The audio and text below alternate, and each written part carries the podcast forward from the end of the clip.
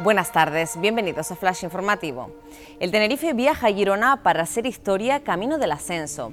En apenas 15 minutos agotaron ayer las entradas que quedaban por vender.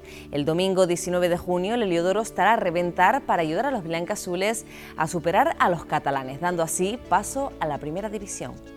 Alberto Rodríguez reconoce estar abierto a dialogar con Yolanda Díaz. Tras ser condenado por el Tribunal Supremo por un delito de atentado a la autoridad, el exdiputado reaparece esta semana para anunciar la construcción de un espacio político de obediencia canaria en el que lleva meses trabajando.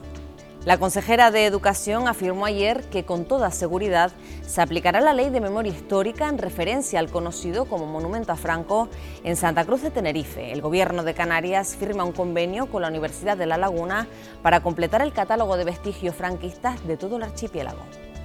Chanel reinará en una gala de la reina completamente nueva.